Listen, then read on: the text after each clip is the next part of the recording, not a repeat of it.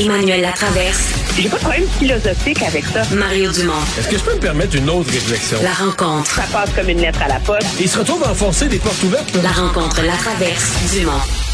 Bonjour Emmanuel.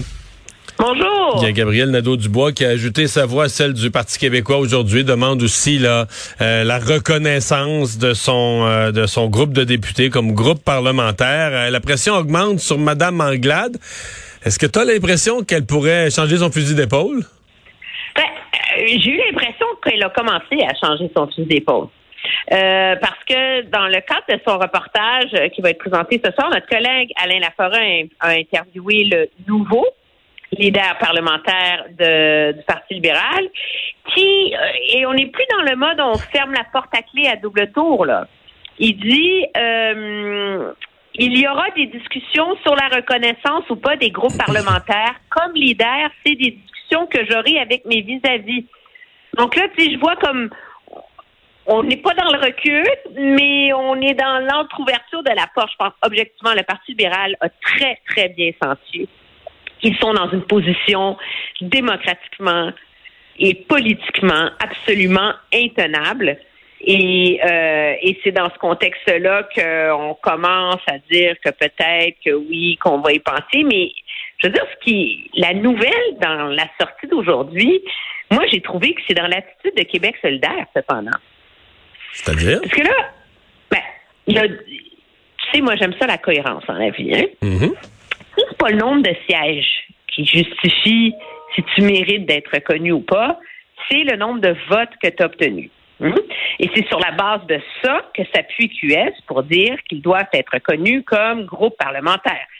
C'est qu'ils ont eu plus de votes que le Parti libéral. Alors, c'est le nombre de votes qui compte, qui est le barème. Mais quand ils se retournent et se comparent, eux, avec le PQ, Ah ben là, ah ben là, on n'est pas sûr qu'on veut les reconnaître comme un groupe parlementaire aux autres, par exemple, parce qu'ils ont juste trois députés. Ben là, minute papillon, là. C'est les députés ou c'est le nombre de votes que tu as reçus? Parce que j'ai quand même re- regardé, c'est. C'est à 100 minutes, là, je vais donner le chiffre. Ouais, c'est mar- marginal, 34 l'écart. 000 34 000 votes de différence là, entre les deux. Là.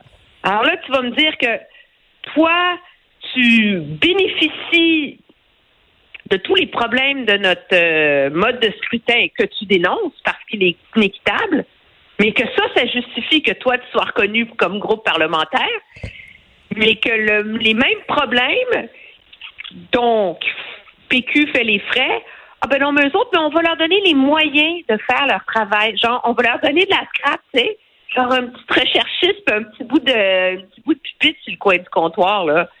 Je trouve ça assez particulier. Je vais t'avouer, là, ça m'a surpris. Ouais. Ouais. Ben, c'est, ça, c'est même, c'est tellement incohérent que c'est même surprenant que quelqu'un d'habituellement habile comme Gabriel Nadeau-Dubois se soit placé dans le même, dans la même entrevue, dans une position aussi fragile pour dire, quand je regarde, sais, comment- quand je regarde, à- quand je regarde à ma droite, euh, je vois le Parti libéral, puis voici quels critères j'applique pour ma comparaison avec lui. Puis je me revire à ma gauche, je vois le PQ, puis là, ben, voici le genre de d'autres, de, de- critères différents que j'appliquerais. Ça tient tellement pas la route que ça ressemble pas à Gabriel Nadeau-Dubois de, de pas l'avoir vu d'avance, là.